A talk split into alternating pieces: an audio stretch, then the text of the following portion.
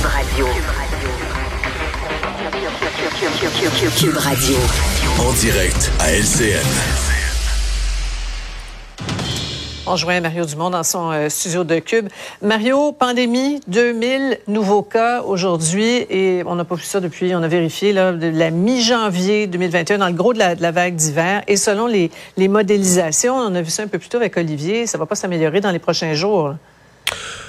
Non, il y a, un questionnement. Commençons par dire du côté positif, euh, Sophie, que l'effet de la vaccination, c'est wow quand même, parce que les dernières fois qu'on a eu, euh, on oublie, les dernières fois qu'on a eu 2000 cas, c'était pas compliqué, là. Tout à fermé. Ben oui, on ferme les restaurants, on ferme les cinémas, on envoie les enfants à la maison, on ferme les écoles. C'était ça, là. C'était ça ici, c'était ça ailleurs. Ce, ce, nombre, ce genre d'augmentation de cas. Donc là, on le gère quand même. Regarde, c'est correct dans les hôpitaux. C'est préoccupant un peu, mais les écoles restent ouvertes. Euh, bon, tu sais, on est là? Même temps, faut pas se leurrer. Il y, a, un nombre de cas, il y a une certaine augmentation du nombre de cas où deux semaines plus tard, tu vas en voir. À un moment donné, le, grand nombre de cas fait que oui, il y a beaucoup d'enfants, oui, il y a des gens pas trop vieux, oui, il y a des gens vaccinés, mais tu vas ramasser sur le lot soit des non-vaccinés, soit des vaccinés avec une santé fragile, âgés, sur le nombre. Et là, tu vas avoir des hospitalisations qui vont augmenter euh, inévitablement. Euh, bon, la question que qu'on se pose, c'est jusqu'où ça va augmenter. La question qu'on se pose, c'est qu'est-ce qui va arriver avec le temps des fêtes. Je prends juste les enfants. Il y a énormément de cas chez les enfants. à peu près un tiers des cas sont des enfants du, du, hmm. primaire ou de la garderie. Mais là, ces gens-là vont quitter l'école. Tu as vu la différence avec l'Ontario, Mario? Oui. La différence avec l'Ontario? Oui, nettement supérieure. en Ontario. Nettement supérieure. Mais là, ces enfants-là euh, vont quitter l'école, puis vont rentrer dans des fêtes de famille avec des grands-parents. Donc, tu sais, il y, a... Si j'étais au gouvernement, c'est sûr que je regarderais le tableau sans paniquer, mais je regarderais le tableau en se disant, ouais, euh, c'est... c'est c'est préoccupant. Là. Ça mérite attention.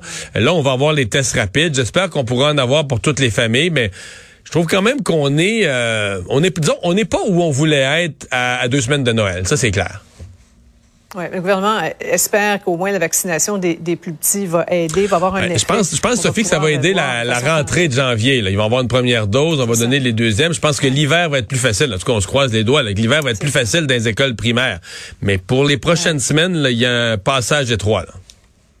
C'est ça.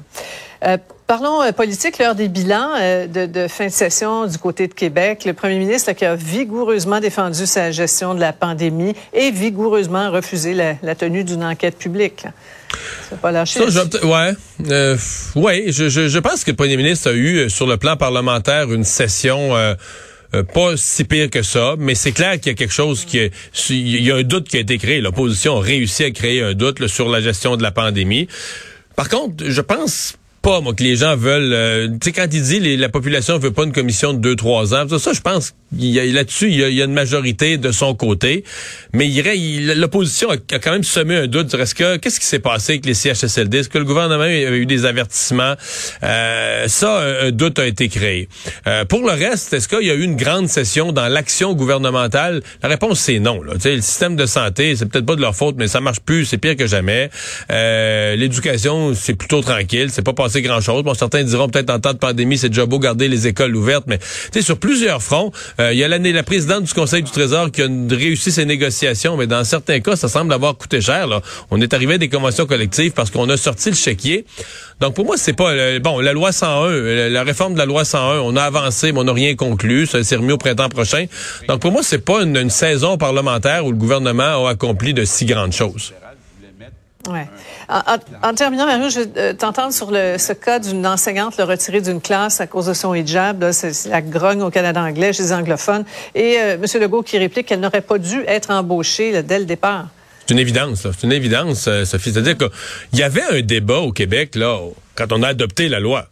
Il y a deux partis qui étaient pour, il y a deux partis qui étaient contre, mais la CAQ est majoritaire, l'a fait adopter. La société, on a débattu pendant des mois. C'est un débat, un débat sain et normal dans une société démocratique. Le Parlement a voté, il y a une loi. Maintenant, il n'y a plus de débat sur l'application de la loi. Là. Veut dire, une fois que la loi est votée, on peut plus redébattre à chaque fois qu'on l'applique. Et donc là, ce qu'on comprend de la commission scolaire, c'est qu'eux, ils ont anticipé d'un jugement de la Cour, que la Cour allait leur donner le droit parce que d'autres pensaient gagner. Voyons, peut pas faire ça. Peut pas. pour le reste, ben là, une fois qu'on a une application de la loi, à tous ceux qui étaient contre, au Canada anglais, au Québec, ben ça donne une autre occasion de repasser sur la loi puis de dire que c'est épouvantable. Mais il y a pas, y a pas de débat. Monsieur Legault a entièrement raison là-dessus. Il y a pas de débat. Il y en avait un. il a eu lieu. Le Parlement s'est prononcé euh, et démocrati- démocratiquement a adopté une loi qui maintenant, comme toutes les autres lois, s'applique. Voilà. Merci beaucoup, Mario. Au revoir, bonne fin de semaine. Alors Vincent, c'est tellement un copier-coller de la semaine Oui. passée à pareille heure, mais la, la grosse question que les gens se posent pour la fin de semaine, c'est qu'est-ce qu'on aura comme météo et surtout est-ce qu'on déteste le verglas où et quand? Ouais, à chaque euh, vendredi son cocktail euh, météo pour le week-end. Heureusement, c'est pas euh, c'est pas ce soir pour ceux qui vont prendre la route ou euh, dimanche. Ça euh, commence cette nuit dans l'ouest du Québec? Ouais, c'est vraiment dans l'ouest cette nuit, c'est beaucoup le matin. là. Demain, Demain, ouais. Montréal, là, c'est vers 6-7 heures, va commencer à pleuvoir. C'est vraiment de la pluie pour Montréal, 15 à 20 mm.